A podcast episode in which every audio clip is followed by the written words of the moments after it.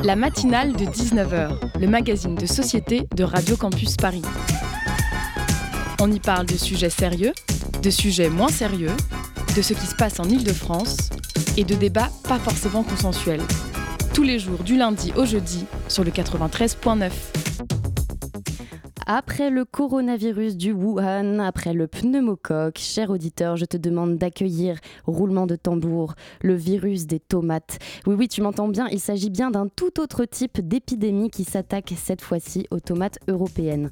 L'Agence nationale de sécurité sanitaire de l'alimentation, de l'environnement et du travail, l'ANSES, tire donc la sonnette d'alarme sur ce nouveau fléau qui a été baptisé du doux nom de Tobreve, Tomato Brown Rugose Fruit Virus, de mon meilleur accent anglais. Et l'ANSES prévient que ce virus pourrait bientôt s'abattre sur nos plantations françaises après les Pays-Bas, la Grèce, le Royaume-Uni, l'Espagne et l'Italie. Que je vous rassure tout de suite, non, il ne sert à rien de vous munir d'un masque si une tomate venait à vous approcher. Rassurez-vous, ce virus est tout à fait inoffensif pour l'être humain. Mais alors, Jamie, explique-nous quel est donc le problème? Alors, le premier inconvénient avec ce virus, c'est tout d'abord pour une raison commerciale. Il se manifeste par la présence de taches jaunâtres sur le fruit et par un rétrécissement de ses feuilles. Du coup, pour vendre un fruit qui ressemble pas à grand chose, ben c'est la galère pour les cultivateurs et ça leur cause des gros soucis d'invendus. Ensuite, c'est que ce virus se transmet très rapidement d'un plant de tomate à un autre et qu'il peut infecter l'intégralité d'une parcelle cultivée. Les monocultures sont par conséquent les plus menacées. Du coup, à l'heure actuelle, il n'existe aucun traitement pour venir à bout de ce phénomène. La seule préconisation de l'ANSES, c'est de tout brûler. Notre, notre tomate ne serait-elle pas en train de devenir un anti-symbole du capitalisme finalement? Eh bien, figurez-vous qu'un journaliste du nom de Jean-Baptiste Mallet s'est intéressé à la question et qu'il a mené une enquête sur ce juteux fruit rouge, enquête qui s'intitule L'Empire de l'or rouge. Il s'est intéressé aux dérives du capitalisme à travers cette industrie fruitière bien particulière, mafia, exploitation, pollution. Il dévoile comment la tomate est devenue l'illustration même de la spéculation économique sans limite. Alors, la tomate, symbole marxiste ou pas? Bon, et puis on va pas se mentir, mais quelle idée de bouffer des tomates en hiver. Hein. Cher auditeur, reste bien sur le 93.9 FM avec nous pour la matinale de 19h parce qu'on va pas te raconter des salades.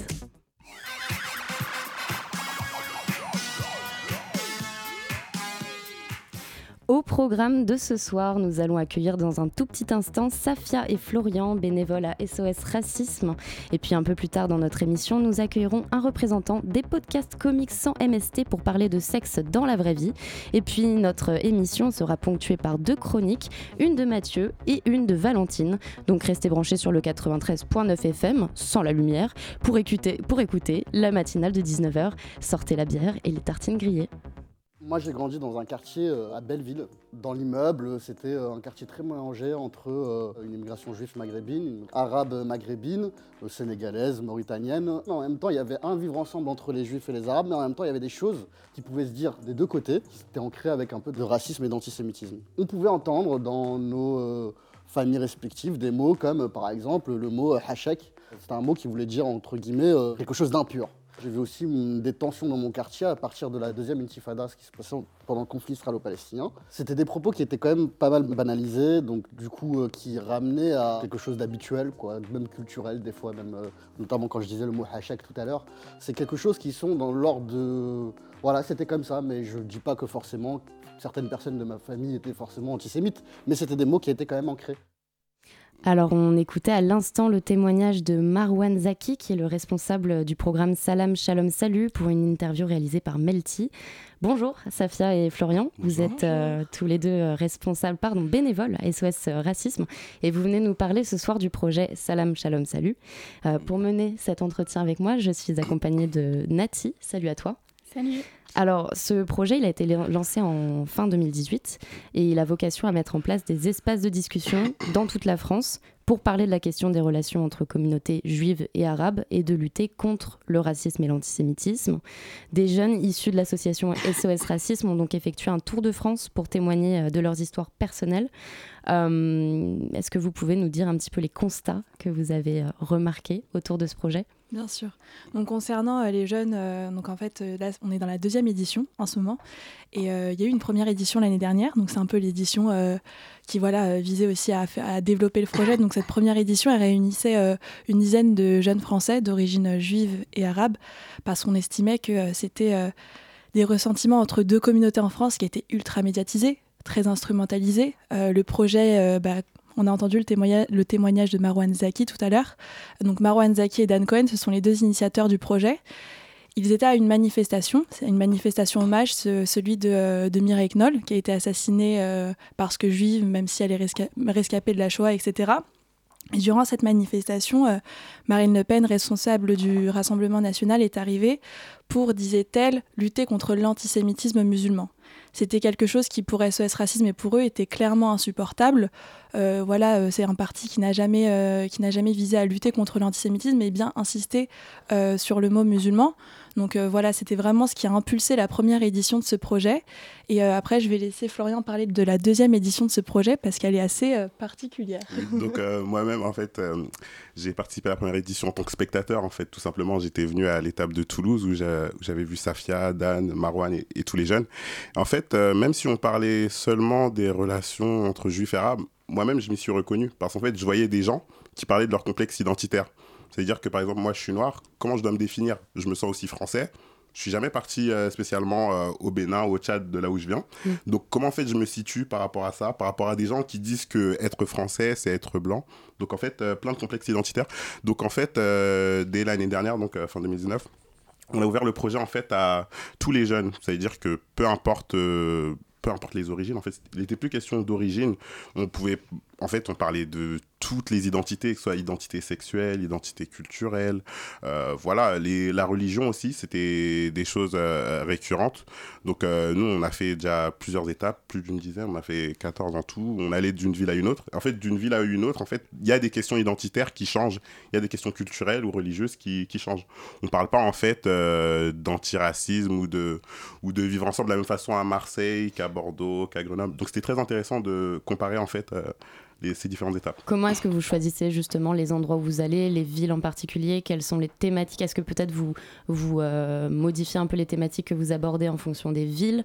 Comment ça se passe le rapport euh, aux autres euh, justement en fonction des villes?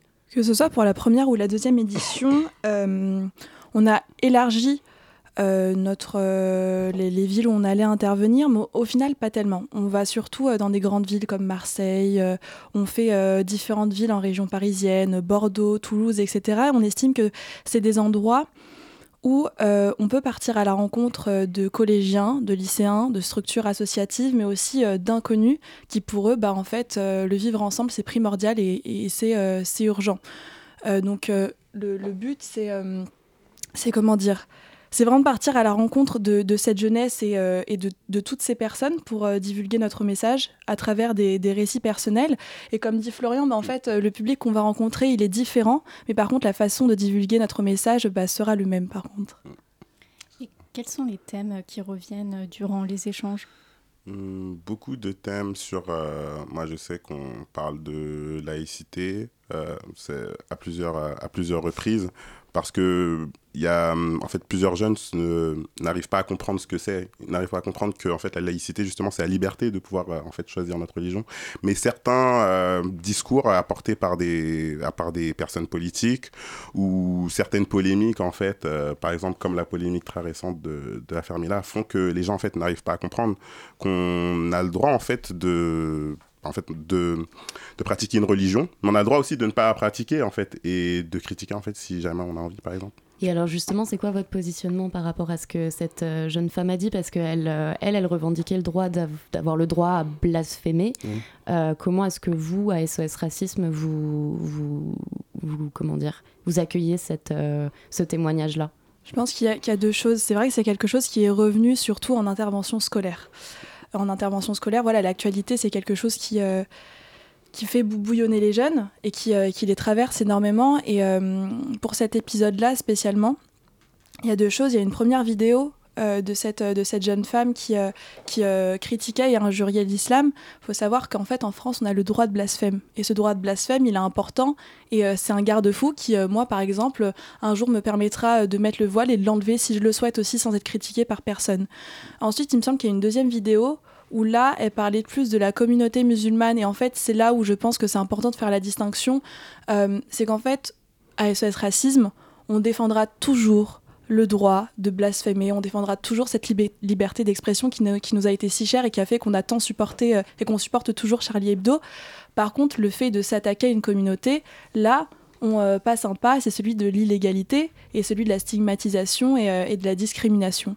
Donc je pense que c'est important de faire attention à ce que dit cette jeune femme avant de rentrer dans un débat hystérique qui, je pense, est, est très dangereux. Et si je peux rajouter quelque chose, comme l'a dit Safia, justement, nous, on, en fait, on, défend ce droit, justement, de, blasphème, mais on protège aussi les, les pratiquants, c'est-à-dire qu'en en fait, on n'a pas le droit de s'attaquer directement, par exemple, à des pratiquants, comme ça a pu être le cas, par exemple, à Bayonne, où il y a eu un attentat, en fait, où, des, une, personne, en fait, est rentrée dans une mosquée, voilà, pour faire une mm. attaque euh, terroriste. Et justement, là, il a la limite, en fait, de, voilà, des critiques. On n'a pas le droit de s'attaquer frontalement, en fait, à des pratiquants pour ce qu'ils sont, en fait. Mm. Ils ont le droit de pratiquer. Comment est-ce que vous, personnellement, vous en êtes venu à venir à, SOS Racisme? Qu'est-ce qui vous a motivé à venir? Est-ce que c'est une motivation récente? Est-ce que vous êtes là depuis un moment? Euh, C'est quoi l'élément déclencheur? Donc, euh, bah, pour moi, en tout cas, euh, de base, en fait, ben, j'ai toujours voulu m'engager en fait contre le racisme, mais avec mes études, le travail que je faisais aussi pour financer mes études, forcément, je trouvais peu de temps pour le faire. c'est dès que j'ai fini en fait mon master 2, donc en, en droit, j'ai je me suis tout de suite dit en fait que j'allais pas faire un énième stage d'avocat, voilà, et que j'allais m'engager justement. On a un pôle juridique en fait où on aide directement les victimes, donc c'est de l'accès au droit, voilà, et aussi euh, par exemple rédiger des plaintes, d'autres choses. Euh, pareil. Et donc, en fait, euh, c'est au fur et à mesure des, des actions qu'on a pu faire, en fait, que j'ai que j'ai compris en fait que j'avais les j'avais un moyen en fait de lutter contre le racisme. C'est vraiment des actions concrètes qu'on fait que ce soit des manifestations des happenings qu'on fait la rencontre des gens en fait qui m'ont donné envie de m'engager euh, plus concrètement dans parce que personnellement c'était un c'était une problématique justement dans le droit par exemple le fait euh, d'être noir euh, de faire des études de droit. Est-ce que dans, dans, dans votre parcours personnel c'est quelque chose qui vous a motivé aussi à, intégrer une association Bah oui, enfin j'ai aussi des motivations, des, des choses qu'on a pu me dire, des actes racistes que j'ai pu subir qui m'ont donné aussi envie de, voilà, de m'engager, pas mm. par la violence, mais directement en fait, en,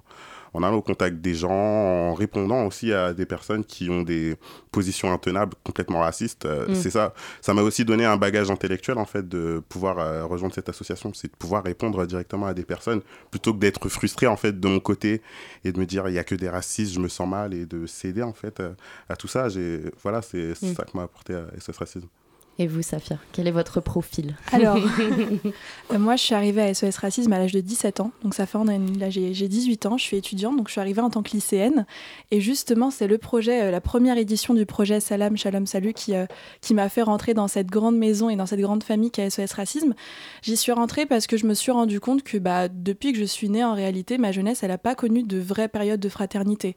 je suis née en 2001, il y a eu les attentats du 11 septembre, c'est quelque chose qui a marqué ma famille en 2015 euh, avec Charlie Hebdo, les attentats de l'hypercachère, le 13 novembre, etc. Enfin, c'était dans ma ville, euh, c'était des, Parisiens, des gens qui avaient euh, maintenant mon âge, etc. C'est quelque chose qui m'a beaucoup remué.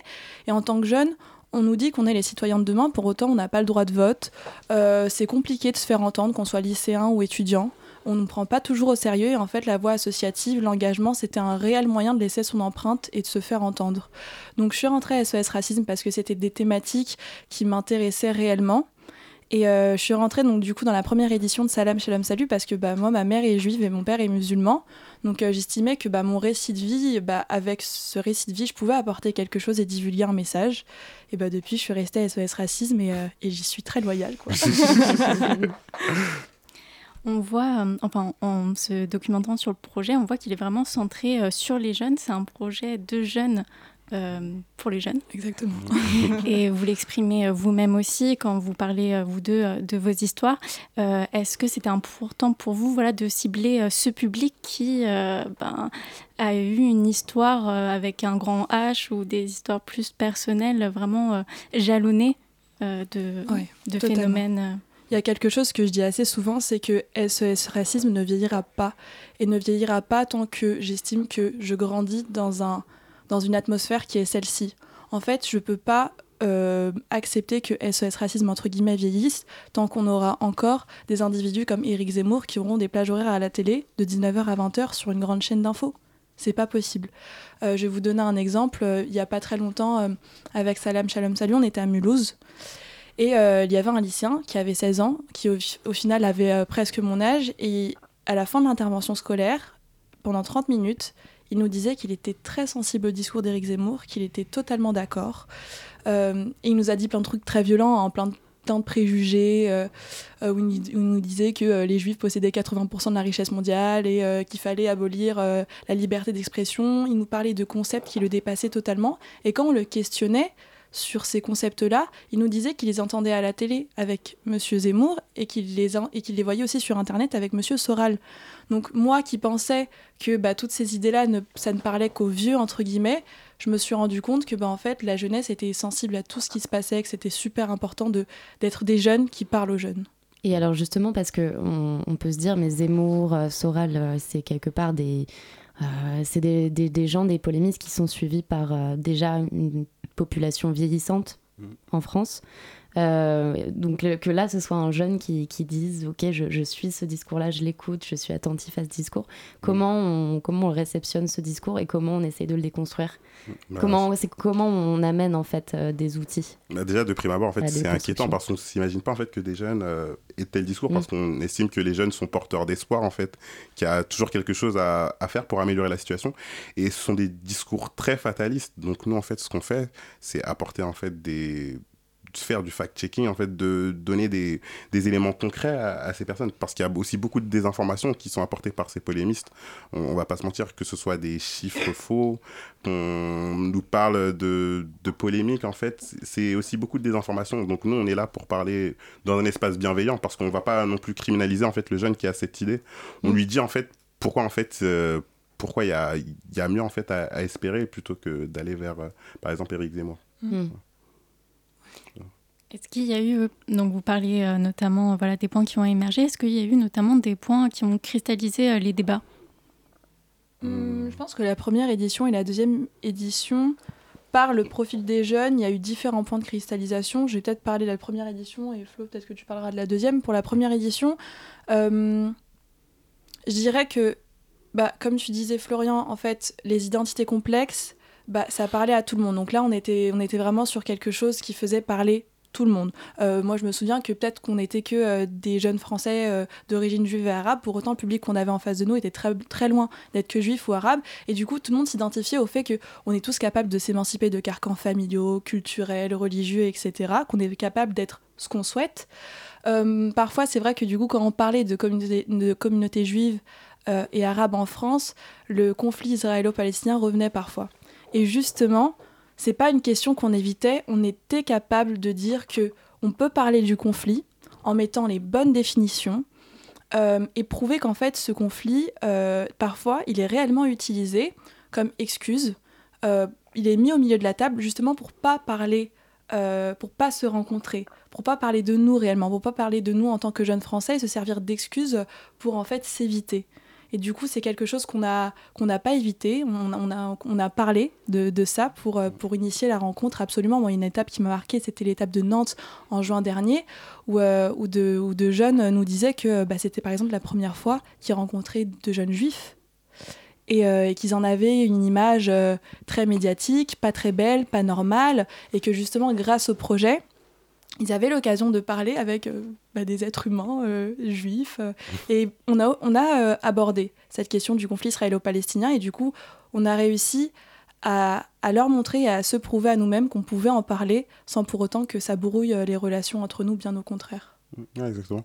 Et dans la deuxième édition, je trouve qu'on a aussi beaucoup parlé de, comment dire, de deux conceptions de l'antiracisme en fait que qui enfin qui s'opposent. En fait nous à SOS racisme on, considère, on est d'une conception universaliste c'est-à-dire qu'on considère que tout le monde en fait peut parler du sujet antiraciste sans forcément faire partie d'une communauté ou d'une autre fait, on n'a pas besoin d'être noir, par exemple, pour parler du racisme qui touche les noirs, mm. ou être arabe pour, passer, pour parler du racisme qui touche les, les arabes. Et ça, c'est vrai que c'est très prégnant aujourd'hui, euh, que ce soit dans les universités ou à la télé, ou à la télé, il y a vraiment une vision de l'antiracisme qui pense qu'on doit seulement lutter en fait pour une communauté en fait ensemble. C'est une grande régression. Ça va même en fait euh, à, l'encontre de toutes les grandes figures antiracistes mm. que nous on défend, comme Martin Luther King en fait, qui considérait que justement le sujet antiraciste, il doit être porté par tout le monde Mm. C'est-à-dire parce que, enfin, même de manière pragmatique, je veux dire, les minorités sont des minorités. Donc, forcément, il faut toucher un plus large public aussi pour pouvoir gagner des luttes.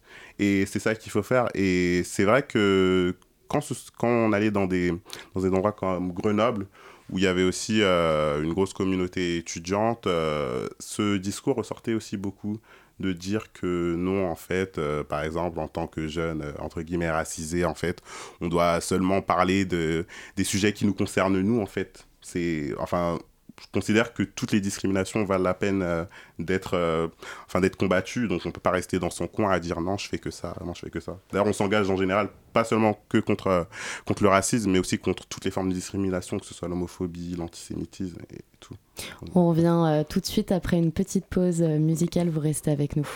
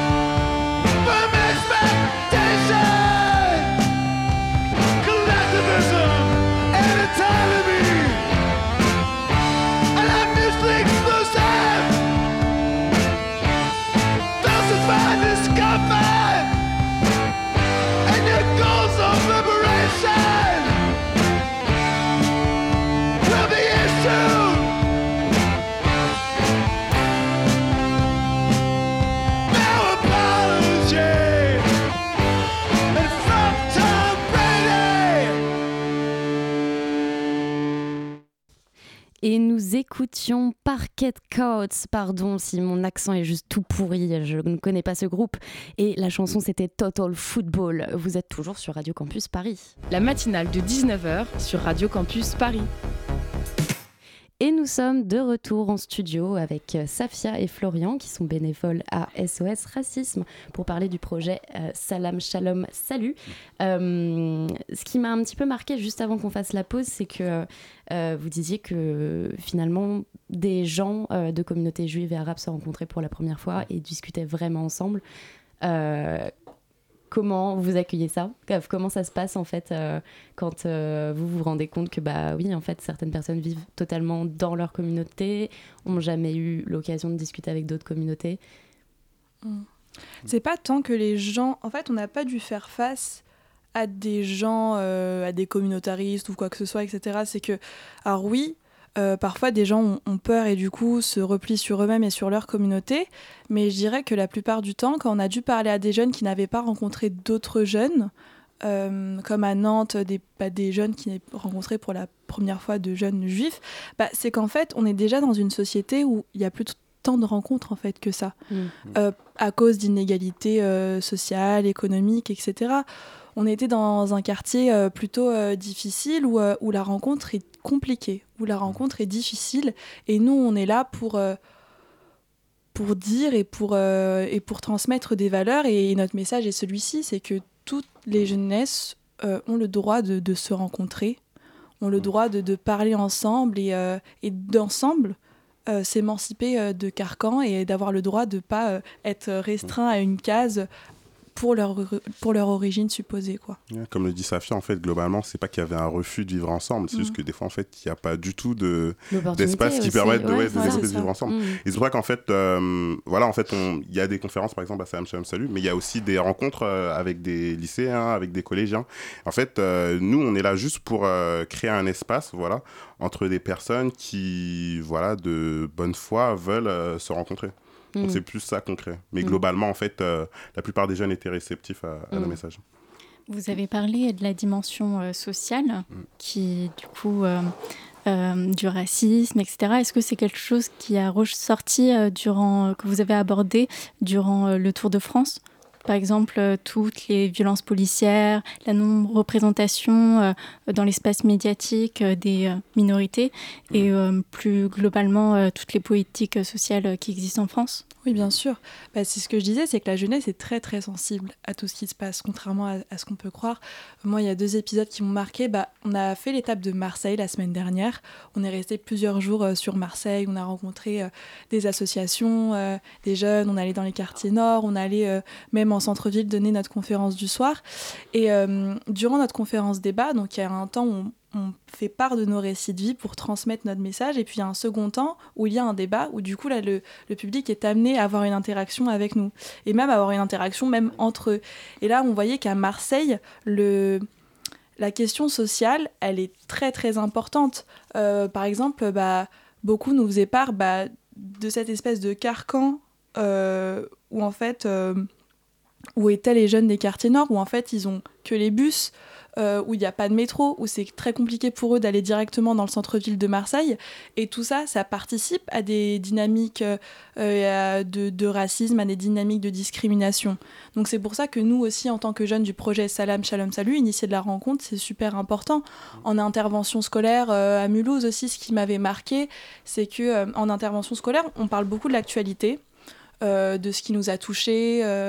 on parle des attentats à travers le monde, l'actualité nationale, internationale. On parle de préjugés, comment euh, leur donner des outils pour euh, identifier les préjugés qui soient négatifs ou positifs, parce que que ce soit des préjugés dits négatifs ou positifs, ils ont tous les deux les mêmes conséquences mm. sur le quotidien des personnes visées.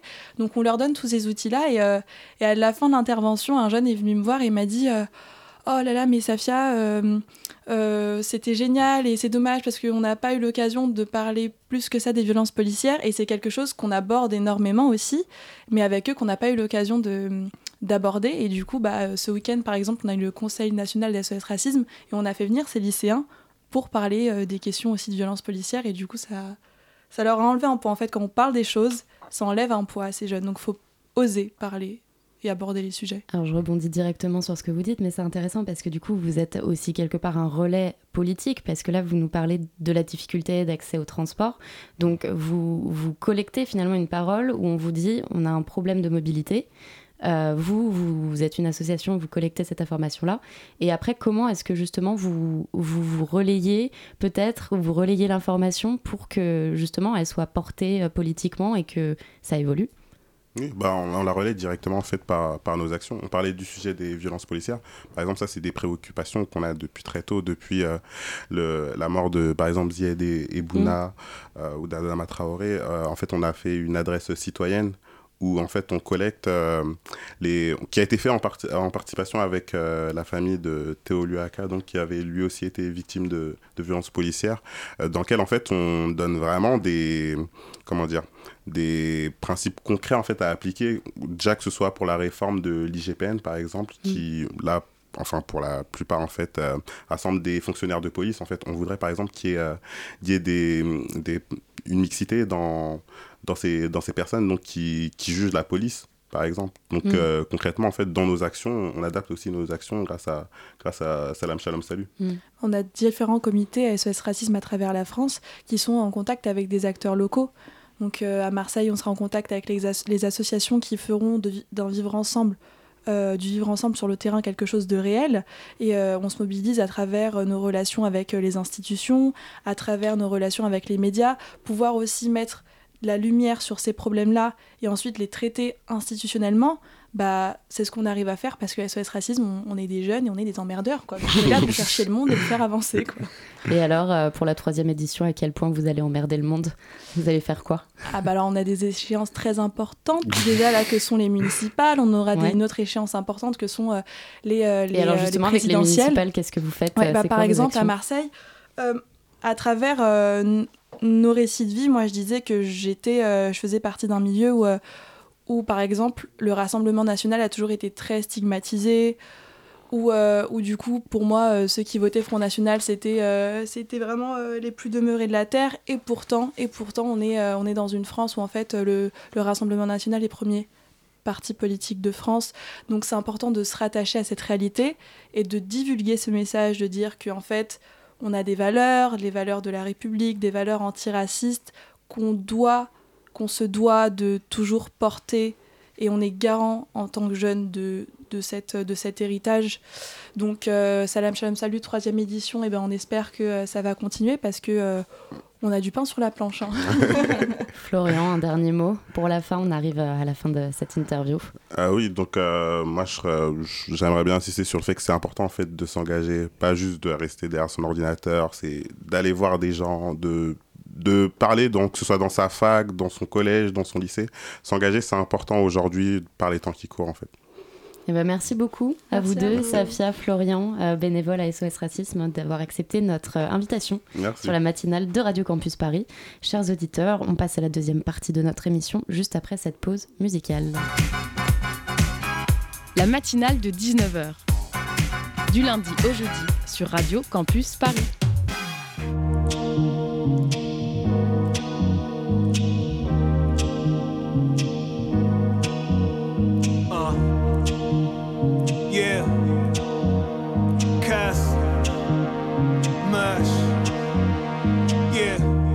Wandering in the rain, aimless, looking like a zombie, brainless. Bottle in my right hand, uh, shameless. Alcohol makes life feel painless. Uh, I'm just trying to be rich, not famous. Uh. So I fill Tupperware containers, but the feds got me under surveillance. So I need to make up a new alias. I ain't gonna be up on the A-list. Kiss won't put me on the playlist. Still collecting dough like the bailiffs. Just cash dough, no card payments. Spent most of my life on the pavements. I sold my soul in the arrangement. Cash up front and then daily.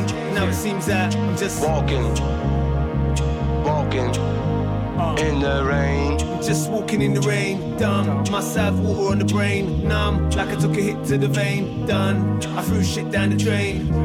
My bird left me, cause I'm a bastard. It was love, but it never lasted. Thank vodka, I'm getting past it. 25 now, I feel past it. I do five bottles, I'm getting plastered. I do five blunts, I'm getting blasted.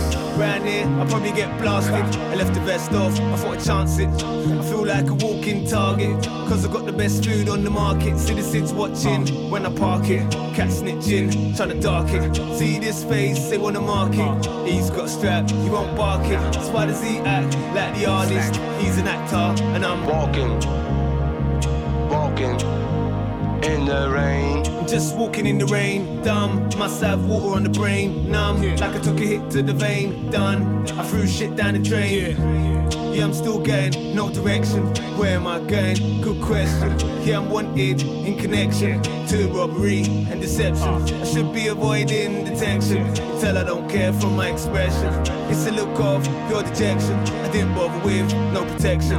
Life has such a dark complexion. Money is the cause of the infection. Some criminals go corrections. Other criminals win elections. I get a sharp pain in my midsection. Stare every day, no exception. See, mum knew before my inception. So why didn't she stop mine? Walking, walking in the rain. Still walking in the rain, dumb. Must have water on the brain, numb. Like I took a hit to the vein, done. I threw shit down the drain. Still walking in the rain, dumb. Must have water on the brain, numb. Like I took a hit to the vein, done. I threw shit down the drain.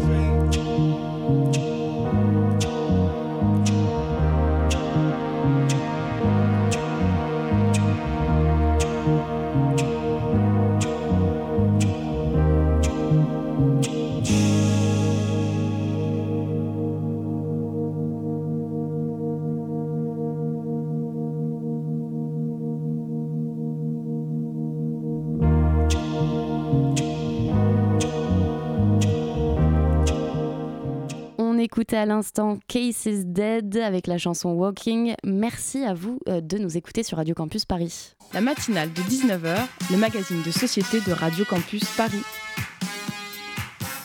C'est l'heure d'accueillir Mathieu qui ce soir va nous parler de la solution ultime pour sécher les séances de, les séances de sport. Exactement Catherine, bonsoir. Catherine. Pourquoi Catherine Ça commence super. Exactement. Chacun a son, Kathleen. a son problème. euh, Ouais, écoute, désolé en tout cas. Bonsoir, Kathleen. le week-end dernier, j'avais prévu d'aller au sport, mais c'était sans compter sur mon pote Arnaud. Arnaud, c'est le genre de bon copain qui propose un ciné comme ça sur un coup de tête. Alors à choisir entre Jojo Rabbit, le dernier film de Taika Waititi, et une séance de souffrance, euh, pardon, de CrossFit, ben vous ne serez pas surpris d'apprendre que j'ai choisi le CrossFit. Non, je déconne, je suis allé au cinéma, bien sûr. Inutile de vous dire qu'à ce moment-là, mon indicateur de culpabilité était au maximum. Et pourtant, j'aurais pu avoir la conscience tranquille. Là, Mathieu, je sens que tu nous as trouvé la solution miracle pour faire l'impasse sur une séance de sport sans culpabiliser. Et ma Kathleen, tu ne crois pas si bien dire. Écoutez bien, l'info que je vais vous révéler maintenant est absolument époustouflante. Selon une étude anglaise, aller au cinéma aurait le même effet sur l'organisme que de pratiquer une heure de sport. Oui, oui, vous avez bien entendu, une heure de sport. Concrètement, vous brûlez autant de calories dans une salle obscure qu'à la salle de sport. C'est donc une étude scientifique réalisée par le University College de Londres qui nous l'apprend. Ce test a été effectué sur 51 personnes pendant une projection du film Aladdin. Les résultats de cette observation ont, al- ont alors été comparés avec l'analyse de 26 autres cobayes dont l'activité consistait à lire un bouquin. Ce qu'il en ressort, c'est que la lecture n'aurait pas le même effet sur l'organisme. En cause, le rythme cardiaque, selon une autre étude de l'université de Westminster cette fois, lors du visionnage d'un film d'horreur, les pulsations cardiaques peuvent augmenter jusqu'à 160 battements par minute. Et plus notre cœur bat vite, plus notre corps brûle des calories. C'est une conséquence liée au stress et à la montée d'adré- d'adrénaline. Attends, Mathieu, t'es en train de nous dire que selon le film qu'on regarde, on peut perdre plus ou moins de calories. C'est ça, Kathleen. Euh, un classement des films d'horreur par calories brûlées a même été établi. Alors voici le top 5 des films d'horreur qui font perdre le plus de calories. Sachez que le film Saw permet de brûler 133 calories. Alien, lui, vous aidera à perdre quelques 152 calories, c'est précis. Euh, L'Exorciste se positionne à la troisième place du classement avec 158 euh, calories cramées, donc. Euh, les Dents de la Mer se hissent sur la seconde marche du podium grâce à ses 161 calories éliminées. Et enfin, en première position, on retrouve Shining, qui permet de faire disparaître 184 calories. Par contre, j'entends déjà les partisans du moindre effort qui s'imaginent qu'ils pourraient perdre des calories en regardant des films ou des séries chez eux, bien emmitouflés dans un plaid en mode Netflix and chill. Alors vous vous trompez, selon les chercheurs, seuls les cinémas offrent les conditions immersives optimales pour vous faire perdre autant de calories qu'une séance de sport. Il vous sera donc nécessaire de vous rendre au cinéma, bande de fainéants. Allez, un dernier petit effort euh, pour résilier votre abonnement à la salle de sport et pour renouveler votre passe ciné du coup. C'est tout pour moi.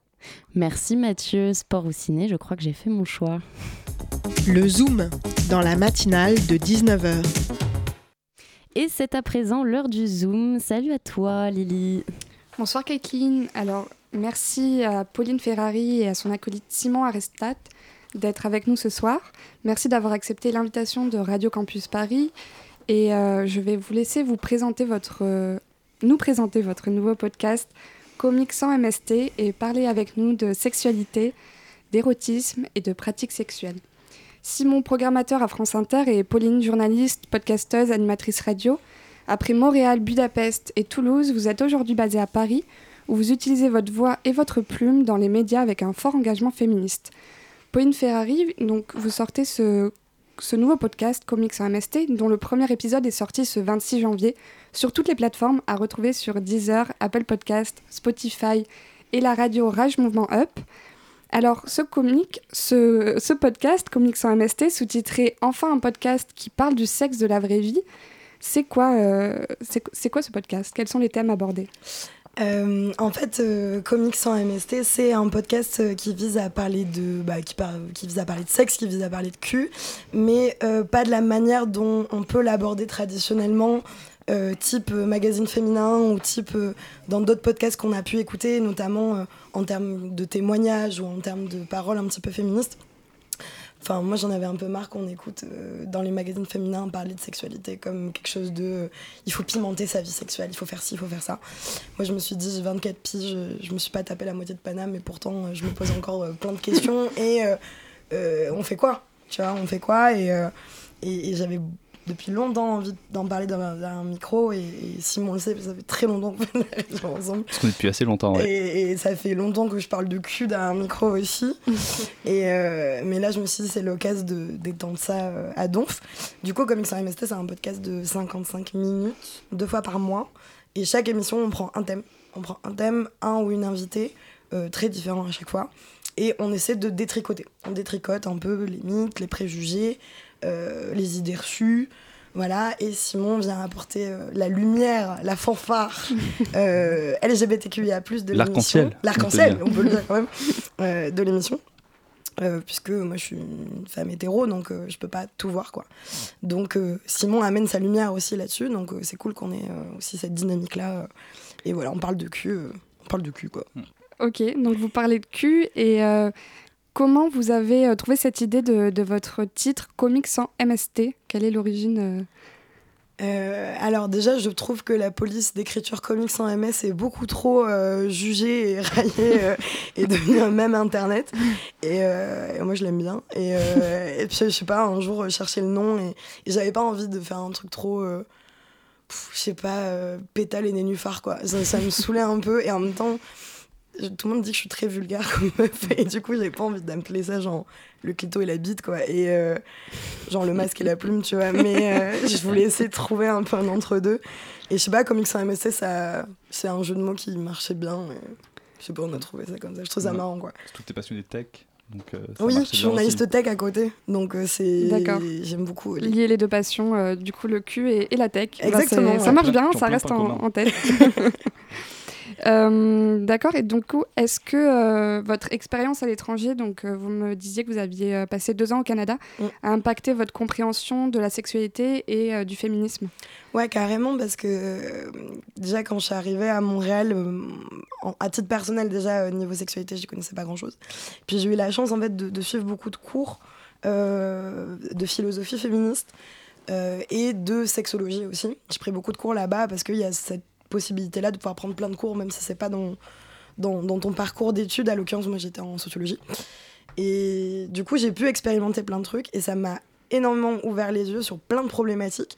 Et au Québec, on a une manière d'envisager le, les féminismes qui sont complètement euh, différentes. Et du coup, notamment avec beaucoup plus d'inclusivité au niveau euh, des personnes racisées, au niveau des personnes non valides, au niveau des meufs grosses, au niveau euh, du queer, au niveau de plein plein de choses. Et je me suis dit, c'est ça dont j'ai envie de parler, c'est ça qui m'intéresse. Et j'ai eu plein de beaux retours là-dessus.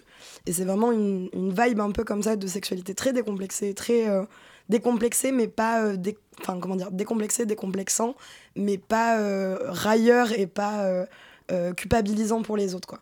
C'est ça que je voulais surtout pas amener dans le podcast, c'était pas un truc d'injonction quoi. Je voulais pas qu'on dise à des jeunes faites ça quoi. On, on est qui pour juger quoi? On est personne. Donc on, on arrive, on détricote et c'est tout ce qu'on fait quoi. D'accord. Et du coup, votre podcast, il est euh, pour quel public euh? Je pense que c'est avant tout les, les jeunes, parce que parce qu'on parle de sujets qui les, qui les concernent, parce qu'on découvre, même nous, on découvre encore des pratiques qu'on n'a qu'on n'a pas fait.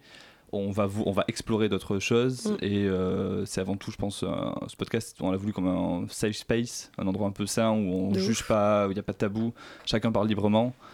Et ouais, c'est de toutes les façons, le podcast cible en priorité les jeunes. Ouais. Donc on cible en priorité les jeunes.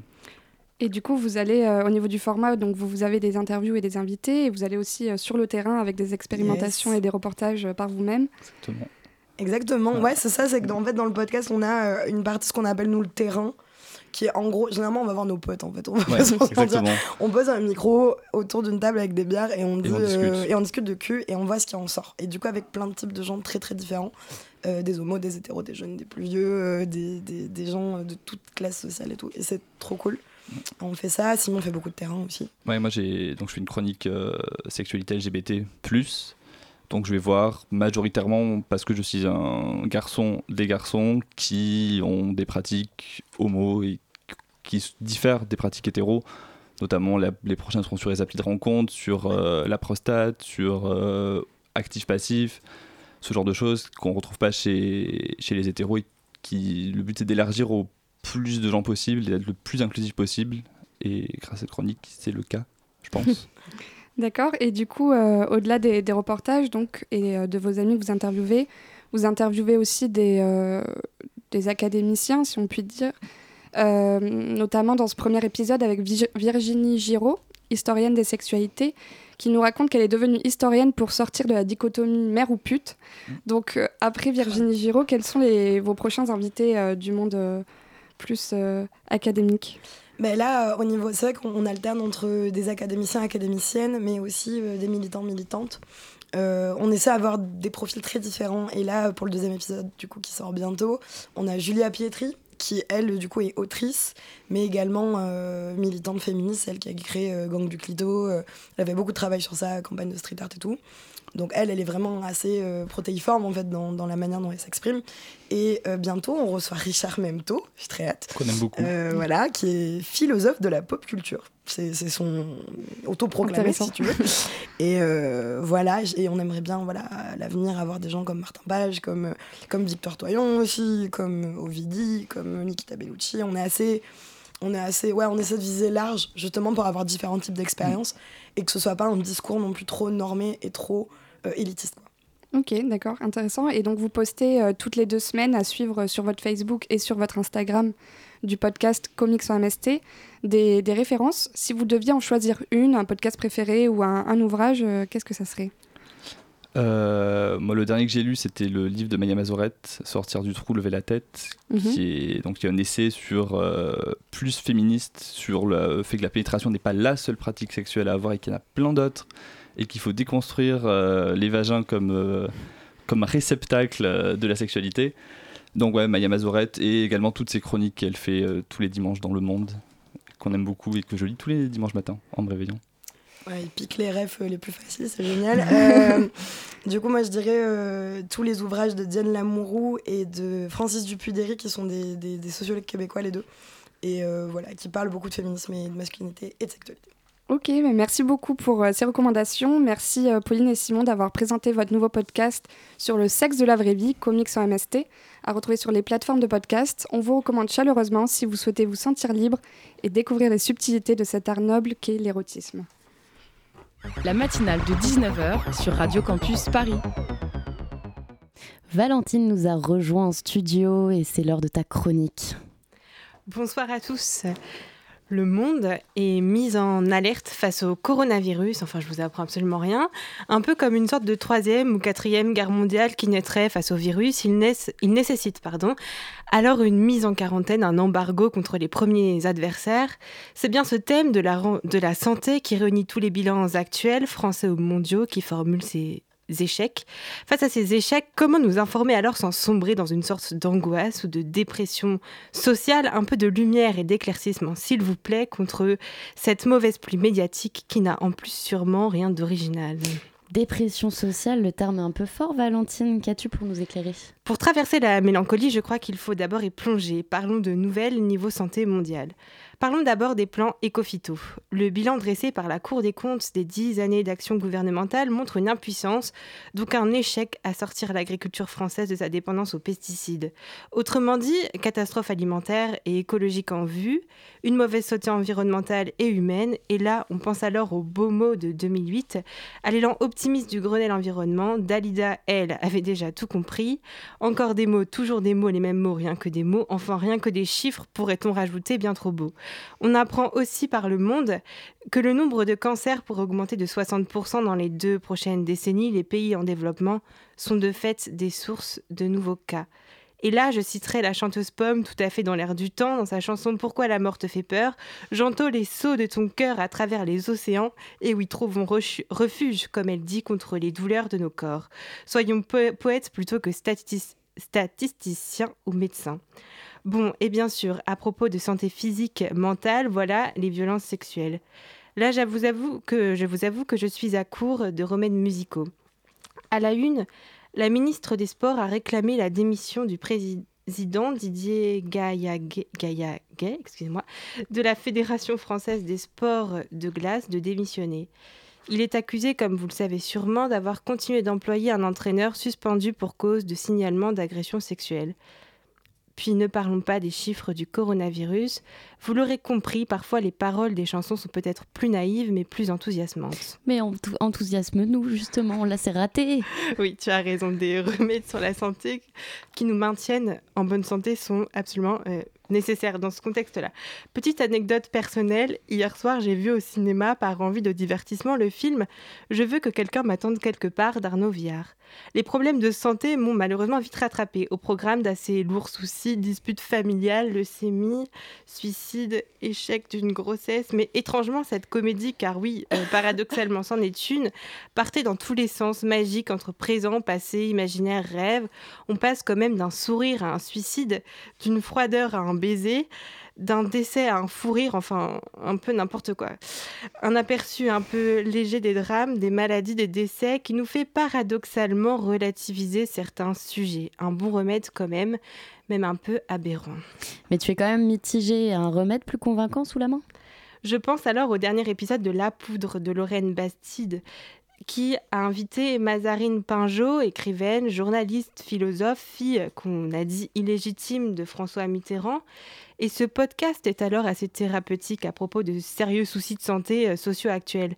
Il dévoile de l'intérieur des vulnérabilités, des maladies, des angoisses secrètes et même des personnalités politiques viriles, puissantes comme François Mitterrand, croit-on, avec euh, toujours cet espoir, cet espoir d'un parcours, d'une réussite, ici notamment par la plume, l'écriture, le roman ou le journalisme. Vous l'aurez compris, il y a toujours des musiques, des podcasts, des artistes, des idées, des articles qui déconstruisent et font avancer, même en temps de pluie médiatique terrible à propos du sujet de santé. Merci beaucoup Valentine. Et quant à nous, bah, la matinale de 19h est maintenant terminée. Je remercie bien évidemment nos invités de ce soir d'être venus dans nos studios, sans oublier toute notre équipe qui fait vivre cette émission. Merci à Jules pour la coordination de l'émission. Merci à Nati de m'avoir épaulé. Euh, merci à Lily d'avoir euh, animé le Zoom. Euh, et merci à Valentine et Mathieu pour leur chronique. Merci à Caroline euh, derrière les platines de cette émission. Et puis bah, en ce qui nous concerne, vous nous retrouverez dès demain avec Pitoum, même heure, même fréquence, pour parler du phénomène de la baisse des dons aux associations. Bonne semaine chers et à tantôt.